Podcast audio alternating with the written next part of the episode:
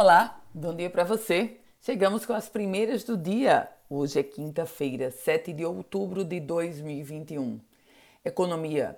O custo da cesta básica registrou um aumento em setembro, no comparativo com agosto em 11 das 17 capitais pesquisadas pelo DIESE, pelo Departamento Intersindical de Estatísticas e Estudos Socioeconômicos. E nessa lista, nas capitais com alta na cesta básica, figura figuram várias outras, mas eu aposto como você imaginava que Natal. Natal não. Natal teve uma redução da cesta básica com um percentual de 2,9%.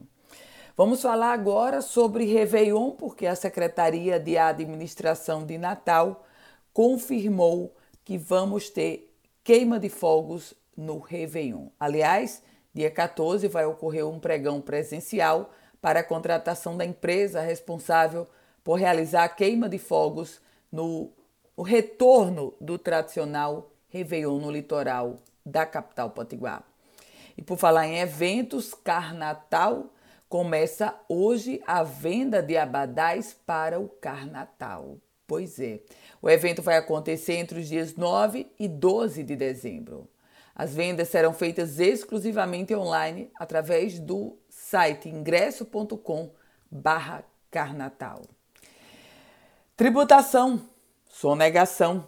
A Secretaria Estadual de Tributação, em parceria com a Polícia Rodoviária Federal, realizou uma operação, uma grande força-tarefa para coibir a circulação de produtos adquiridos e comercializados sem nota fiscal.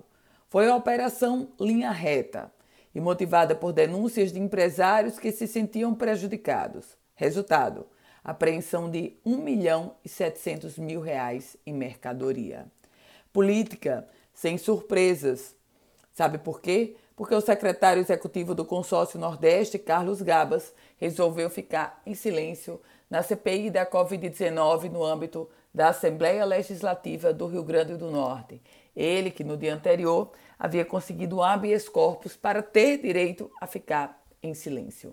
E por falar em justiça, a Justiça suspendeu a lei que previa gratuidade para idosos em estacionamentos privados aqui de Natal.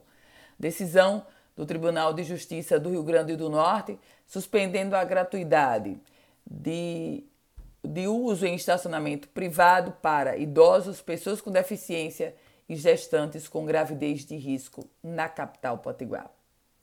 Por falar na CPI da Covid-19, uma última informação para você é que o presidente da CPI, o deputado Kelpis Lima, informou que já teve da Justiça o aval para acessar os autos da investigação decorrente da Operação Lectus. Operação Lectus, que vem no ensejo de uma grande investigação sobre os contratos da Secretaria Estadual de Saúde. Com as primeiras do dia, Ana Ruth Dantas, desejando a você, claro, um ótimo dia.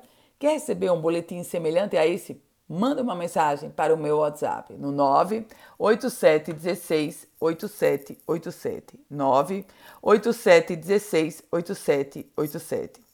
Produtivo dia e até amanhã.